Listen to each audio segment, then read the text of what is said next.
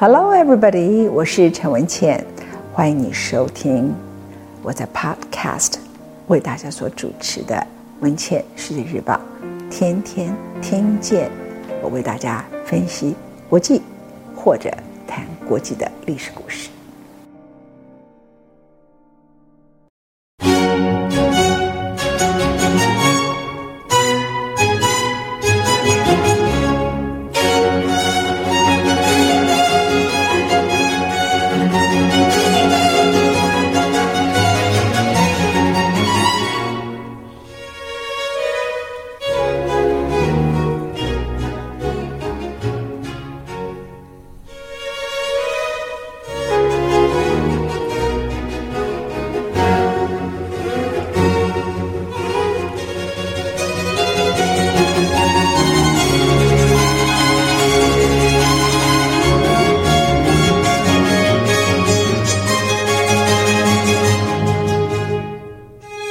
在上一回我们谈到丘吉尔故事的时候，提到了他如何从南非，本来他要去当战地记者，就第一天被抓了，然后他从沮丧的看到在监狱里头英国战俘彼此如何斗争，尤其他是丘吉尔，是丘吉尔家族的贵族身份。使那些战俘呢，就更想欺负他。战俘也彼此彼此的出卖，因为每一个出卖都可能给他们换来好一点点的待遇。初期他看到的是监狱里头的黑暗面，可是当他一转念，他决定要越狱，因为他不可以让他自己的人生就这样下去的时刻，他发现每一天的太阳都不一样了。后来还经常在他的人生九十岁。死亡之前，他经常的想起这一段往事。同样一个处境，在一个小监牢里，当你看到的东西不一样，你脑海里头想的东西不一样，你整个人生都不同。他决定开始越狱的时刻，他觉得每一天的太阳都是机会，然后他就不再觉得他需要去专注那些人性的黑暗面，他要专注的是哪一个。专门在看牢房的那些士兵，布尔人是最爱打瞌睡的。打瞌睡的时间多长，他一样一样都把它默记下来。他当然那个时候没有手表，所以他是用什么样的方法呢？我想他的方式很特别。他的数学很烂，据说呢，他的方法就是用他的左脚、右脚、左脚、右脚这样跺来跺去，算大概有多少次啊？啊。比如说，他可以跺一百次，那这个人打瞌睡一百次；他跺三百次，表示这个打瞌睡时间特长。所以他觉得人是有惯性的，特别爱打瞌睡的人呢，就是给他机会的人。所以他早就看好了地方，然后就在等待某一个打瞌睡的人，在某一个晚上轮到他值班。他越狱成功，而且在英国被广泛的报道。本来以为他处决，结果他却出现在荷兰。南非的英国领事馆里头，他变成了战时的英雄。隔了一年，他回来英国，然后他就参选从政了。人的一生其实充满了惊奇。当时他的爸爸在他二十一岁死的时候，觉得他是废物。后来他就变成英国家喻户晓、很有名的战地记者。然后不到五年，他就变成了战地英雄，比他爸爸还有名。接着。他当上了国会议员，荣耀他的家族，这是他家族本来就应该要拥有的。进入到下议院里头，我曾经跟大家做过一个解释：英国非常讲究资深制，所以你在现在看到英国的国会议员有四百多个人，可是怎么坐在那个地方呢？影子内阁就是反对党跟执政党的内阁，怎么看起来都左边三十个人，右边三十个人。我第一次到英国的下议院，就是他们的国会去参观时，吓一跳，怎么椅子这么少？其他的人是连座位都没有，因为资深的人才可以坐前面。那丘吉尔在二十六岁的时候当上了下议院的议员，他当然是资浅，所以他坐不到前面去。本来，第二，他也不可能发表下议院的演说，因为轮不到他。可是那一年呢，他所参加的保守党需要依赖他。提升保守党的投票率，所以呢，就把他捧得高高的，因此他一进议会的时候，就是一个明星级的年轻议员。几个世纪以来，这个参加下议院的辩论，从来没有年轻的议员。丘吉尔打破了这个记录，结果呢，他进下议院里头第四天就向下议院发表演说了。我在上次的开讲里头特别告诉各位说，关于丘吉尔的故事里，他当时提到四面八方许多善意的忠告，有人说不要操之过急，有人说这是你熟悉的话题，最后他听的是卓别林的忠告，不要着急，但也不要不说话。如果你有话要说，你就会说得好。哎，选择忠于自己。四天之后，他讲话。那这个讲话的内容呢，非常的特别。他在这里头，他提到英国对各地殖民地的态度。他说：“我们应该征服爱尔兰人，并且随后给他们自治。不仅对爱尔兰，我们对南非也应当这样。我们应该把德国人饿到待毙，再为他们提供粮食，并且在我们平息了大罢工之后，设法解决矿工们的困难。”后来他就写了。几句非常有名的名言，这是现在你如果一听到丘吉尔名言里头的，经常被人们引用的一句话：在战争时坚决，在失败时反抗，在胜利时慷慨，在和平时仁慈。丘吉尔发表这场演讲，在当时英国的政治氛围，我帮大家做一个解析。那个年代呢，是一九零三年，十九世纪刚刚结束。然后呢，一九零一年、零二年，在那个年代里头，英国正失去它在全世界最大的经济地位，正被美国超越了。在总 GDP 里头，国民生产毛里头被超越。面对军事的部分是德国的崛起，所以大英帝国没有办法维持世界第一。这样一个危机感非常的强烈啊，那所以呢，怎么样维持大英帝国的世界第一？这里头就其实有两个大英帝国当时面临的困境。第一个困境就是，大英帝国的领土非常小，不像美国，它一开始就资源丰富，地非常广。那英国呢，就是这么几个岛。而且呢，征服了苏格兰人，苏格兰也不见得服气。那更不要讲爱尔兰人直接对英国人的反抗，因为他根本靠屠杀控制了爱尔兰人。那在全世界呢，他的殖民就不断的要付出各种代价，可能反而以大英帝国殖民非常感觉荣耀的，没有什么太多反抗的，就加拿大跟纽西兰。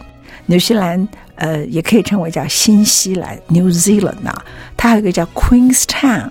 可见他们对这个英国女王，呃，从 Milford Sound，从整个新西兰的南端，然后进到了新西兰这件事情，是感觉到多么多么的荣耀，所以他住在那里就叫 Queenstown 啊。到现在为止，都是所有的人去新西兰观光的时候，必然会去的小镇。你看，大多数的地区是不服从的。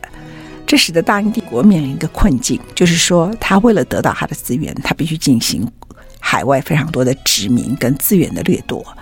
那所以，他有庞大的军事预算。那由于呢，这个庞大的军事预算呢，就导致当地呢不断的支出的费用呢，拖垮了英国整体的国家的预算赤字。那那个时候，同时工业革命发展到一个阶段，有钱的人越来越有钱，穷人就越来越穷。那个年代的工业革命怎么形容呢？很像我们现在即将接受到的人工智慧时代，它已经从机器的年代走向快要蒸汽机的年代了。那所以那些农民就是远远的被抛在整个时代的后面，太多穷苦的人，太多失业的人。可是国家怎么样去付出这些社会救济的钱？这些通通都是英国的难题，因为英国国家的预算几乎都快要被。海外的殖民所需要的军事费用吃光了，所以当丘吉尔这番演说的时刻，他其实同时折射出了英国的两个政党完全不同的态度。当时主要的政党一个是保守党，一个是自由党。当他说我认为我们应该征服爱尔兰人这句话，那是保守党的意见，并且随后给他们自治，那是自由党的意见。所以这场演说，当然跟过去丘吉尔啊，他看到了英国人在苏丹的战争，他也看到了在掠夺南非之后，他个人被俘虏，他自己很聪明的就知道说，更不是解决的方法。如果你们在未来听到我更多的讲述丘吉尔故事以及英国怎么失去他的殖民地的时候，你就了解我们现在所说的军事预算，到后来英国二次大战后终于支付不起，然后英国最后呢像乞丐一样想跟美国借钱，美国趁机啊就赶快把大英帝国消灭了，不止不借给他钱，而且要求很高的利息。那英国本来还以为说我跟你是好兄弟，你会赠予给我一笔钱。会借给我一笔钱，而且是很低的利息。美国既不赠与他，也不低利息借钱给他，因为他知道他现在面对的庞大的财政困难，就会使他的海外驻军发不出军饷。一发不出军饷以后呢，你的海外驻军就垮了嘛，因为你当地面对对的就是反抗运动，然后呢，殖民地就一一独立，大英帝国就结束了。啊，这就是一九四五年之后的事情。我在未来以后会告诉各位。那我刚才特别提到这一段呢，是因为我有一个伏笔要跟大家所说的。在那天他演讲完毕，我在上次有提到自由党的党主席劳合乔治，这后来在丘吉尔的人生里头很重要。他对丘吉尔呢就有一种特别的尊敬，他们两个人呢在当天就成为朋友，在国会的酒吧里头。到一九零四年的时刻，丘吉尔本身他和当时。保守党的意见越来越不同，某个程度，他同情在南非被英国人殖民的布尔人，他希望能够温和地对待布尔人，而他这样的发言和他所参与的保守党的路线根本就是违背的，更不要讲对爱尔兰人给他们自治，这保守党是发疯了。所以从政才刚刚没有两三年的丘吉尔，正是。和他贵族身份一定会参与的保守党分道扬镳，这个离他保守党把他当英雄，到他分开时间只有三年，他就转向了自由党。他转向自由党以后呢，当然保守党就把他称之为叫政治变节跟叛党。可是其实某个程度，党是什么东西啊？某个程度，什么叫政治变节？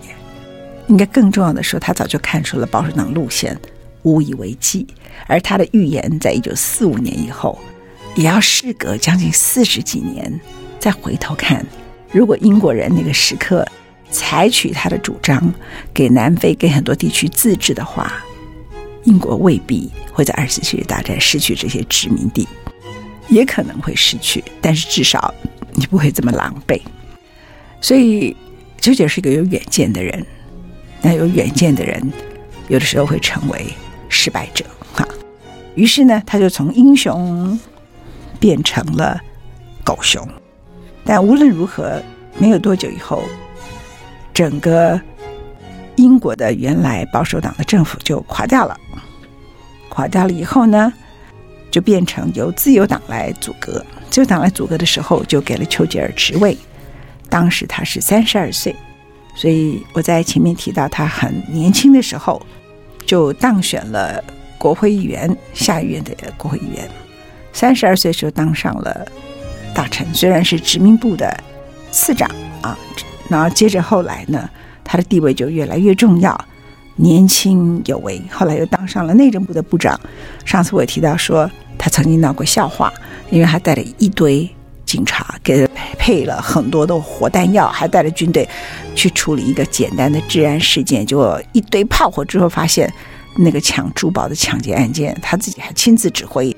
他是内政大臣呢，他不是警察局长啊，就只有两个抢匪，所以后来国王也很生气，然后他被所有的人嘲笑，所有的新闻报刊呢，从本来都很崇敬他，就把他当成大笑话。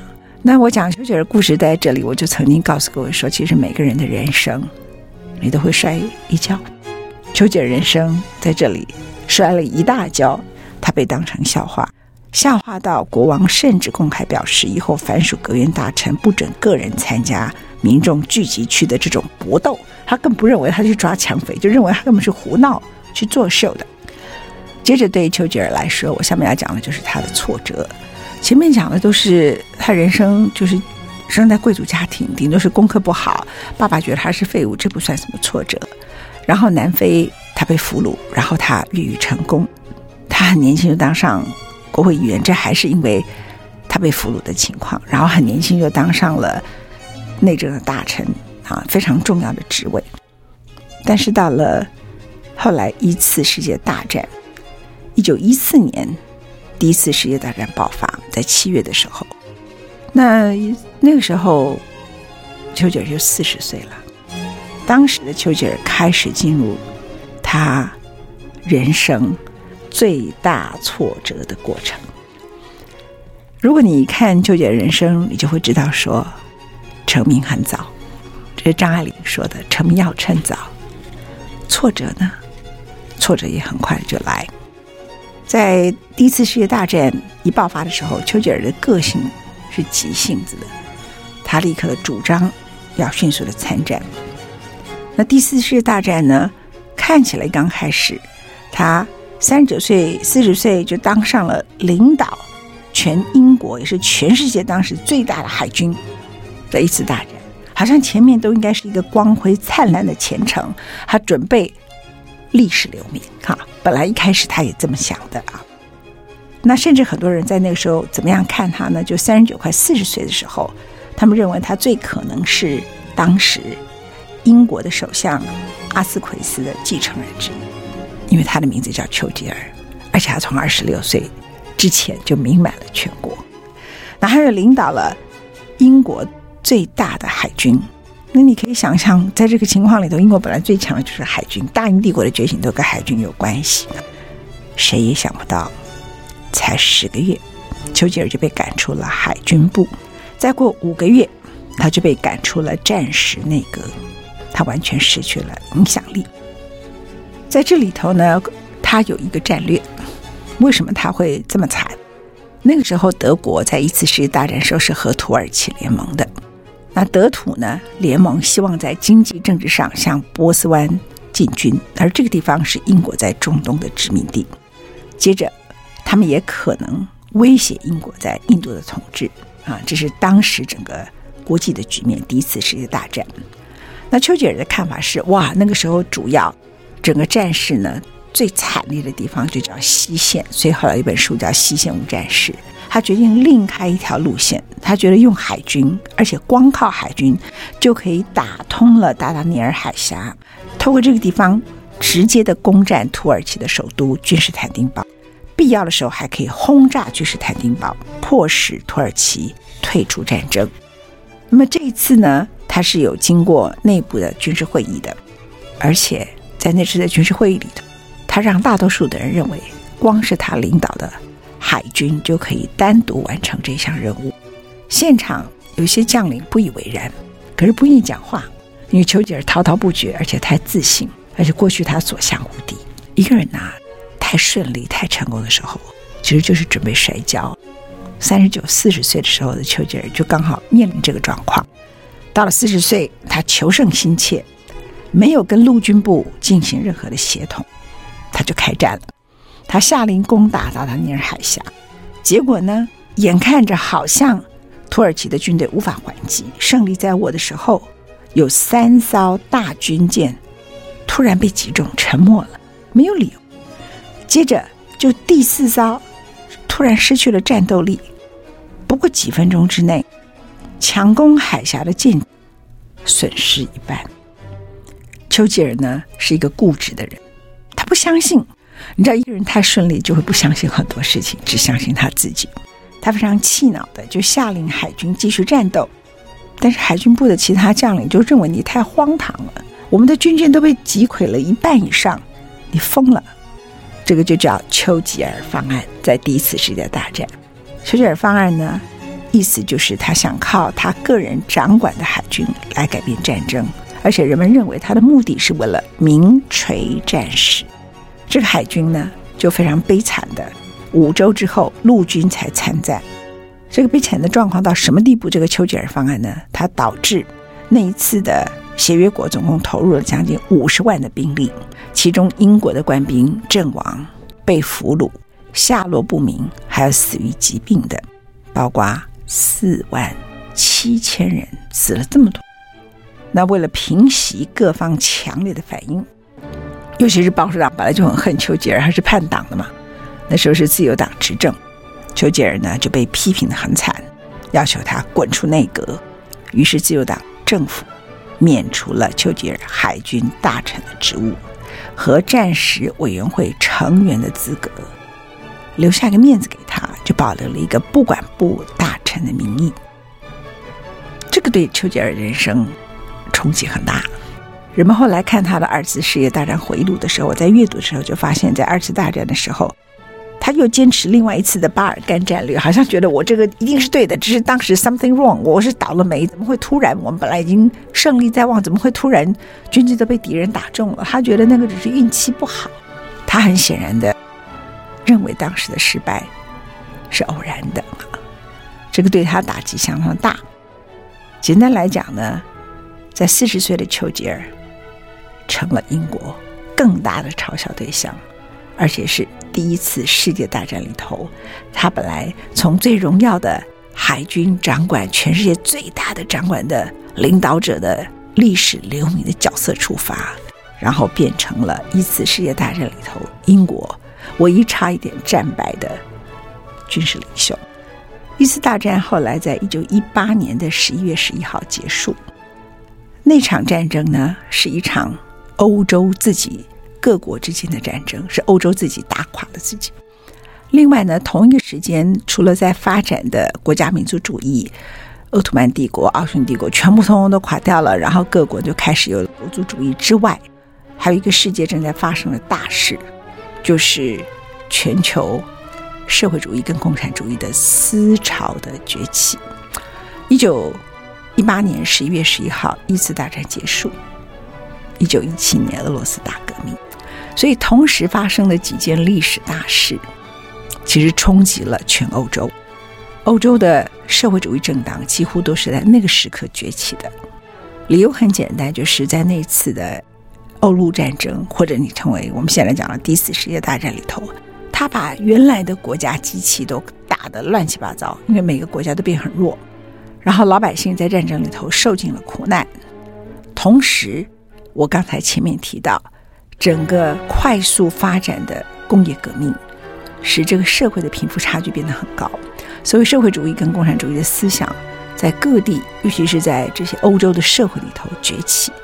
那时候欧洲呢，大概都是民主政体，原来大概每一个国家都分成主要两个政党，一个就是保守党，一个就是自由党。可是就在这个社会氛围的改变之下，因为自由党本来就是比较尊重殖民地，也比较我们讲的叫 liberal。就比较相信自由主义，但这个自由主义也没有什么意义可言，因为它在贫富差距里头，它可能代表的是市场性的淘汰，所以穷人也不再支持自由党。那保守党本来就是贵族的政党，所以工党很快的就取代了自由党，自由党被边缘化了。那这个对丘吉尔很重要，因为他本来是在保守党跟自由党里头各自都有他的朋友，当工党崛起的时刻。他就成了被迫，要不然就留在很小的党，叫做自由党，要不然就要回到保守党的情况。所以那个时候，一次世界大战之后，全欧洲大概现在我们所知道的，像在德国的 SPD 啊，或者是说像，尤其是像法国的社会主义联盟啊，或者是说像英国的工党，都是在那个时候出现的政党。所以整个自由党的竞选过程，在一九二二年，在后来的几次大选里头呢，自由党就陨落了。那自由党勉强有的时候会跟保守党联合执政，就要变成第三小党。那工党崛起了。也在一次世界大战以后，一九一八年，整个英国其实陷于非常多的政动荡当中。我看起来就是很难想象，在那个过程里头呢，一九二二年，保守党和自由党的联合政府宣告破裂。于是，自由党主政的劳合乔治政府倒台，再由保守党的领袖包纳劳组织政府，接着没有多久又解散了议会，重新选举下议院。到了一九二三年，保守党的领袖首相巴纳劳因为得到喉癌辞职，没有多久又在解散国会，又重选一遍。所以你可以知道，说那个时候政治的动荡是非常大的。